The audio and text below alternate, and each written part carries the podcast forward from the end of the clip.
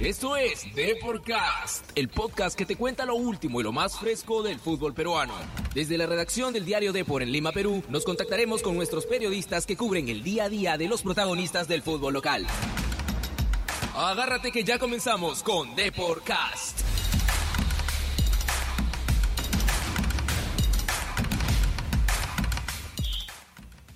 Hola, hola, hola, ¿qué tal? ¿Cómo están? Muy buenas tardes amigos. Estamos en una nueva edición de Deporcast. Hoy junto a María Gracia Yenque. ¿Cómo estás María Gracia? ¿Qué tal? Hola Mariano, eh, bien, un gusto estar nuevamente acá para empezar la semana llevándoles toda la información deportiva.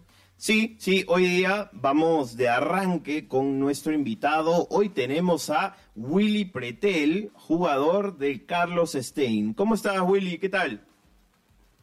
¿Qué tal Mariano? Buenas tardes.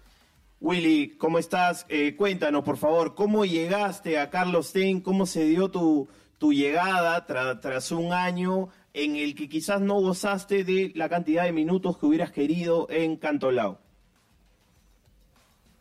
Bueno, fue un, sí, como bien es cierto, fue un año complicado el año pasado. Igual este, tuve la oportunidad de jugar algunos partidos.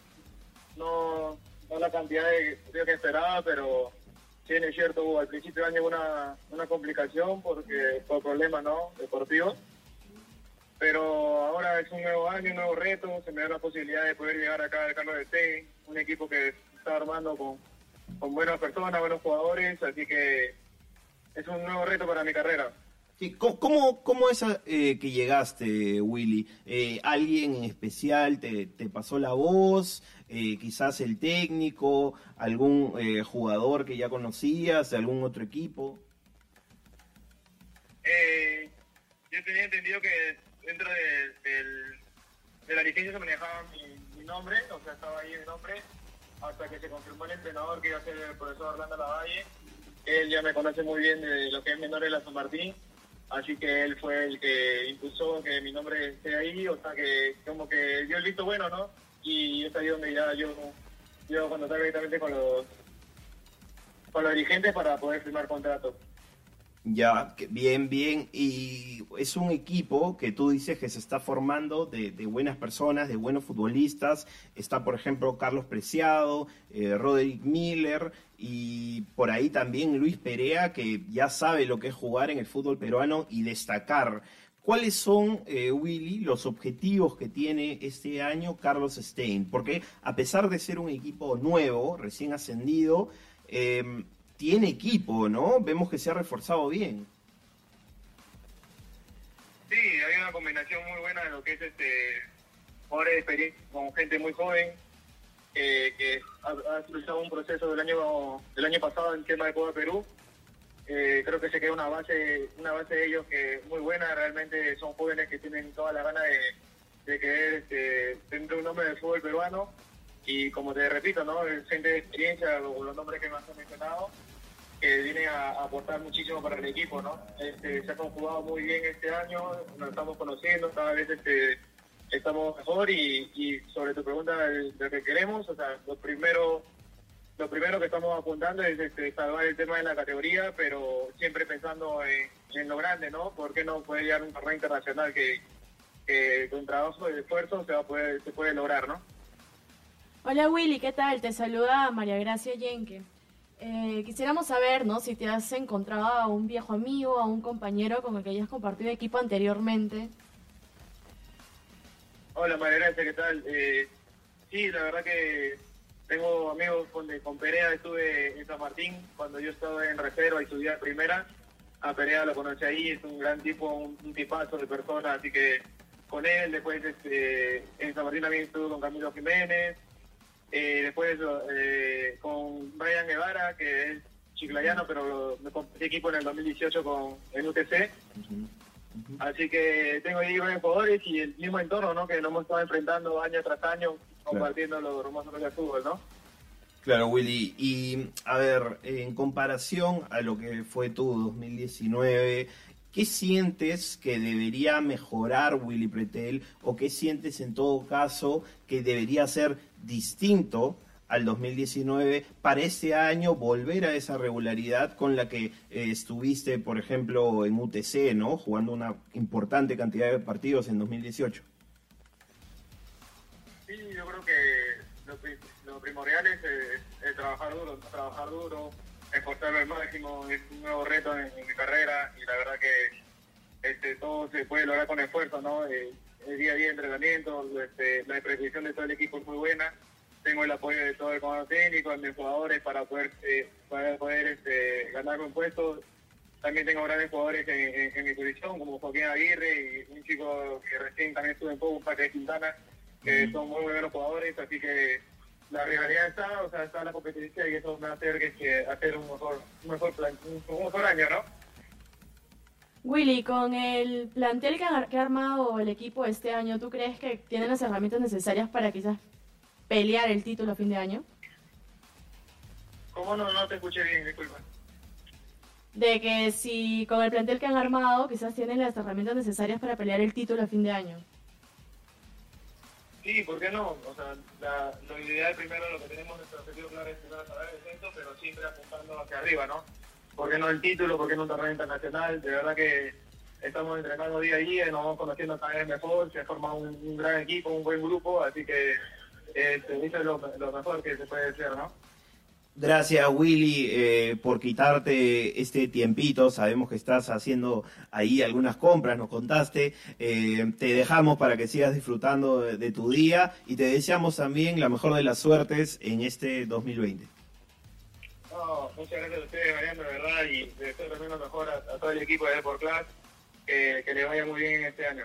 Muchas gracias, eh, Willy. Ese fue Willy Pretel desde, desde Chiclayo, sí, desde Chiclayo. Eh, es, él está, se nota entusiasmado con, con este nuevo año, una nueva oportunidad y veremos cómo le va a este Carlos Stein, que te digo, tiene nombres interesantes, hay que ver al final cómo se da el funcionamiento, ¿no? Claro, es un nuevo, es un nuevo reto para él como deportista a llegar a un equipo recién ascendido y que bueno, va a intentar este año mantener la categoría, ¿no? sí, en principio, ¿no? Bueno, quien debe mantener la categoría y prestigio internacional también es universitario de deportes, ¿no? Que para que nos cuente todo sobre la U, que mañana tiene un reto importantísimo ante Carabobo, está José Luis Saldaña. José Luis, te pasamos, pero con la cuña antes, la cuña, es importante. ¿ah? Llegan novedades desde ATE. Conozcamos lo último que acontece en Universitario de Deportes. Ahora sí, José Luis. Cuéntame, ¿qué hay de nuevo en Campo Mar? ¿Qué tal Mariano? María Gracia, ¿cómo están? Un fuerte abrazo para ustedes y por supuesto a todos los amigos de Deporcast. Ya está el 11 confirmado para mañana. Eh, va con José Carvalho en el arco, Aldo Corso por derecha, Federico Alonso en la sala central junto a Neliño Quina. Por izquierda lo de Iván Santillán. En la primera línea de volantes, Armando Alfajeme junto a Gerson Barreto quizás cerrando ese triángulo del medio campo, Donald Millán, por los costados Alejandro Jover con Alberto Quintero y de punta Jonathan Dos Santos. A ver, si algo eh, me deja este 11 que, nos acabas de, contar, es que eh, está bastante conforme con lo mostrado eh, en el partido anterior, Gregorio Pérez, ¿no? Porque no ha cambiado nada excepto guarderas que por lesión, ¿verdad? Dos cosas, Mariano, sí se evaluó la posibilidad eh, a lo largo de la semana de arrancar con dos puntas, en este caso con Jonathan Dos Santos y Alexander Zúcar, por la impresión que dejaron los minutos finales en Puerto Ordaz. Sin embargo, eh, Gregorio Pérez no va a renunciar a la idea natural de juego, es decir, este, con un solo delantero y quizás dos, dos extremos que vayan y hagan el recorrido en este caso. Y otro detalle para resaltar era la duda que había respecto al acompañante de Armando Alfajeme. Hasta el sábado, como informamos en la edición impresa de Epor, el que había arrancado era Jesús Barco. La otra duda era este, él o Gerson Barreto. Finalmente, este último, todo hace indicar que le ganó esta carrera y eh, mañana estaría desde el vamos frente al cuadro eh, venezolano, ¿no? En, en, este partido clasificatorio de la Copa Libertadores. El 0 0 clasifica la U, sí, pero por lo que había pasado en, la, en el primer cotejo, eh, en la U sienten de que no se van a quedar conformes solo con ese resultado, ¿no? Entre Barco y Barreto, creo que el mensaje es eh, mucho más juego, ¿no? Con Barreto, porque Barco es un jugador más de quitar y tocar eh, en primera. ¿Quién se parece más a Guardera, no? Sí, sí, sí, sí. Pero eh, me gusta esa intención, ¿no? De tener a Barreto, que cumple muy bien esa labor de, de jugar y marcar. Además, eh, algo que, también tiene pendiente al hincha de la U es el tema de las entradas. Mañana habrá lleno total en el Monumental, eh, José Luis. Justo conversábamos ayer con, el gerente deportivo de Universitario, Ian Ferrari, nos señalaba que iba cerca de 30.000 entradas eh, vendidas. Hoy por la mañana hay este, esta especie de, de información que ha llegado y que Norte ya está agotado al parecer. Estamos confirmándolo con él y con Rubén Marrufo, jefe de prensa del club, y que van cerca de 35.000 boletos este, comprados. Ojo, ah, en la noche crema eh, se recaudó cerca de los 2 millones de soles. Y otro detalle para resaltar es que Carabobo hoy a las 7 de la noche hace reconocimiento del Estadio Monumental. Así es, justo eso te iba a preguntar José Luis sobre Carabobo, ¿no? ¿A qué hora quizás estará llegando a, a Perú para el partido? A las 4 de la tarde, ya está en Perú, a las 4 de la tarde van a trabajar en Campomar eh, en primera instancia y a las 7 de la noche, justo a través de- del WhatsApp del grupo que tenemos de universitario, que, que están diversos colegas y el buen Rubén Marrufo nos informa que a las 7 de la noche es el reconocimiento en el Estadio Monumental del cuadro venezolano. Excelente, entonces ya está el rival de la U acá, un rival que acá mismo lo hemos podido tener, al director técnico de Carabobo, y siempre fue eh, bastante sincero con lo que puede hacer su equipo y también con lo que significa la U, ¿no? Vamos a ver qué tipo de partido eh, puede plantear. ¿Tú qué tan diferente creas que puede ser el partido con respecto al de ida? Bueno, de todas maneras, este, el 0 a 0 no le conviene al cuadro venezolano. Creo que va a tener que proponer un poquito más, adelantar sus líneas, pero me imagino que lo va a hacer con bastante recaudo porque también por ahí está la posibilidad eh, de, lo que ofrece el ataque universitario, porque si bien en el último partido el 1-1 nos podría decir, ah, estuvo peleado, nada que ver, ¿no? Creo que, que, la U demostró adelantando sus líneas lo que, lo que ofrece en ataque con Alejandro Hover, Alberto Quintero, Jonathan Dos Santos, y en el segundo tiempo con los ingresos de Alexander Zúcar y Luis Urruti, ¿no? Efectivamente. Yo creo que, eh, a ver, eh, coincido contigo en lo que dices de, de que el cuadro venezolano tiene que ir a atacar, pero de todas maneras... Con si cautela, es- ¿no? Sí, sí, pero si es que anota un gol universitario, ellos igual tienen que ir a buscar un gol, ¿no? Porque Eh, sería... eh, eh, efectivamente. Entonces, eh, vamos a ver qué partido plantea. Creo que va a ser un buen partido. ¿Qué hora es exactamente? 7 y 30 de la noche nos confirmó el buen Eduardo Combe, que es- no se equivoca en fechas, en No, datos de- nada, y no nada. recurre al celular. Qué, qué envidia, ¿no? Con el buen Eduardo, qué memoria la del buen Eduardo Combe, este, nos señalaba eso. Pero me quedo con, con dos cosas, compañeros, antes, antes de, de cerrar la sección de universitario. Es que lo que dijo Donald Mian, en un partido de Copa Libertadores, ninguna llave está cerrada. Y me parece que esta mesura, esa mesura debe, debe ser colectiva. Me parece que es importante, ¿no? Tener los pies en la tierra como siempre pide Gregorio Pérez.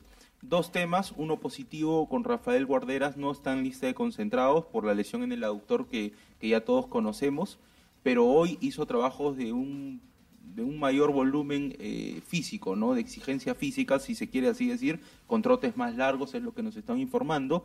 Y el caso Diego Chávez, el caso Diego Chávez, que sería la última incorporación de universitarios, estaría definiendo, si no es en las próximas horas, mañana. Todo hace indicar hoy en día que Diego Chávez será nuevo jugador de universitario de deportes. Un jugador a recuperar por Gregorio Pérez. a Gregorio Pérez. ah. Más allá de, como dijo ayer, eh, Jan Ferrari ya tiene a Aldo Corso y al mismo José Ceballos, Diego Chávez, este...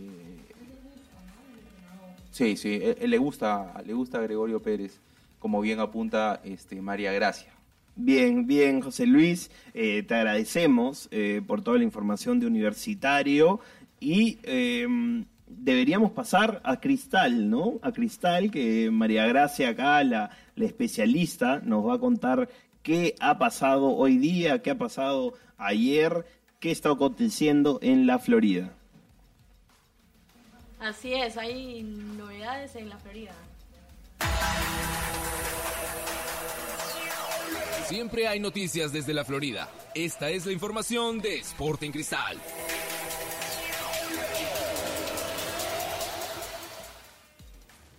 Hola, sí, bueno, eh, hay novedades en la Florida. Está, son- está sonando ya fuerte la posible llegada de Beto da Silva, quien retornaría al club rimense para esta temporada.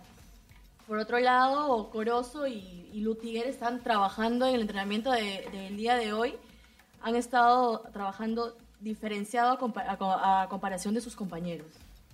Bien, bien, eso de Beto da Silva eh, interesa mucho, ¿no? Interesa mucho porque es un jugador que eh, yo creo que acá en el torneo local eh, marca la diferencia y también sabemos que un jugador que es un jugador que a nivel internacional, a pesar de sus lesiones, algunas irregularidades, tiene talento y de sobra, ¿no? Así es. bueno, poniéndonos un poco en contexto al Cristal el año pasado, le faltó quizás un hombre de gol. ¿No? Estaba Cristian Palacios, pero bueno, no, no es, creo que es imposible superar el récord que hizo Emanuel Herrera en el 2018. Y ahora, eh, bueno, Herrera sigue recuperándose. eh, De una nueva lesión, ¿no? una No nueva es la lesión. misma. Así es, una nueva lesión. Pero igual ahí todavía está. Lo están tratando con cuidado. Bien, ¿no? bien. Bueno, también hay otro delantero como Christopher Olivares, que ahorita está con la sub-23. Y eh, entonces eh, Barreto quiere tener ahí su carta de gol, ¿no? Que en este caso sería Beto da Silva. Bien, ¿qué falta, María Gracia? ¿Qué es lo, lo último de- del tema de, de Beto? Solo falta la firma. Yo creo que esta semana ya podría estar dándose noticias de él en el club. Ya, ya, o sea, de repente lo podríamos estar viendo ya para lo que sería eh, la segunda fecha quizás del Quizás, torneo quizás. local, ¿no? Así es, ¿no? Sería una buena contratación. Bueno, Sí, ya sí. conoce el club, ya juega con uno de sus compañeros, ya, tiene- ya agarró experiencia a nivel internacional. Sí. Así que, bueno, sería bueno para él. Definitivamente. Eh, gracias, María Gracia. Vamos rápidamente con Alianza Lima. ¿Qué está pasando con los íntimos de la victoria? Estas son las noticias de Alianza Lima. Alianza Lima, Alianza Lima que antes de mencionar eh, lo que se ha hecho hoy, lo que se viene para Alianza, tenemos que hablar de eh, lo que fue ayer el logro de la Sub-15, el equipo de Jaime Duarte, que se coronó campeón del Austral Cup el Mundialito de Valdivia 2020 eh, en un partidazo que Así estuvimos viviendo a penales, ¿no? acá en, en la redacción, eh, que fue un 2 a 2, luego en penales se lo eh, se pudo llevar el título Alianza Lima, entonces bien por ellos, eh, por dejar en alto eh, primero eh, a su club, a su institución y también al Perú, María Gracia, ¿no? Vamos también con otra información del día. Hoy día lo- los íntimos eh, entrenaron ocho y media en eh, Ventín. Eh, eh, típico primer día de entrenamiento, ¿no? Recuperando un poco las piernas después de un día de descanso, eh, con activaciones y eh, pensando en lo que va a ser el debut este viernes. Así es, este viernes en Matute, eh, Alianza Lima debuta, debuta en casa, ¿no? Y ya hoy día empezaron con la, con la preparación. Alianza Lima contra Alianza Universidad. Este domingo, eh, por ahí teníamos, bueno, hemos hecho el día de hoy eh, una nota con los datos del infalible Israel Zárate, que eh, salió este resultado que Alianza lleva ocho partidos consecutivos eh, en sus debuts Sin perder. claro, sin perder, invictos, en sus debuts en Matute o en casa, que también eh, fue una vez eh, local en el Estadio Nacional. Entonces, bueno, buscarán mantener esta racha este domingo ante Alianza Universidad. También habló eh, Steven Rivadeneira para Gol Perú, eh, contó lo que, lo que es esta experiencia de Alianza Lima, ¿no? Estar en el mundo de Alianza Lima, eh, se mostró contento y em, dijo que este fue eh, su sueño desde niño. Así es, justo eh, el año pasado, cuando tenía la buena racha, ¿no? Cuando estaba en municipal, pude conversar con él, eh, lo entrevistamos para el diario y le pregunté, ¿no? Si es que le gustaría estar este, el siguiente año, por este, en Alianza Lima, ¿no? Dijo de que sí, de que era su sueño, de que aquí no le gustaría llegar a un club grande y bueno, finalmente se cumplió. Se cumplió y Steven ya está y en Alianza y bueno, tuvo una buena una actuación aceptable el día de la presentación. Sí, claro. eh, recordemos que arrancó Leo Butrón y que él ingresó a los 31 minutos, 32 minutos, ¿no? Bueno, María Gracia, eh, eso ha sido todo por hoy. Ha sido un placer estar acá contigo. Eh, quizás nos puedas contar algo de la sub-23, que Mañana es se tu, enfrenta. tu- tu fuerte, ¿no? Mañana se enfrenta en la sub-23 frente a Paraguay, no tengo ahorita la mano la hora. Uruguay, Perdón, Uruguay. Uruguay, Uruguay a Paraguay. Fue un buen partido con Paraguay, se volteó el resultado. Nadie lo esperaba, pero van a haber cambios, pequeños cambios en, en el 11 que va a mandar Solano. ¿Crees que nos puedas contar eh, esos dos cambios que tienes, por favor, para los oyentes de Deporcast? Así es. Eh, bueno, en lugar de Aguilar va a ir Eduardo Rabanal y en la delantera va a ir Sebastián González en lugar de Christopher Olivares. Bien, bien. Eh, entonces, con esos cambios, la sub-23 de Ñol va mañana por un triunfo para seguir soñando con el objetivo de Tokio 2020. Ahora sí, terminamos. Esto ha sido Deporcast, ha sido un placer, eh, amigos. Les mandamos un fuerte abrazo. Chao.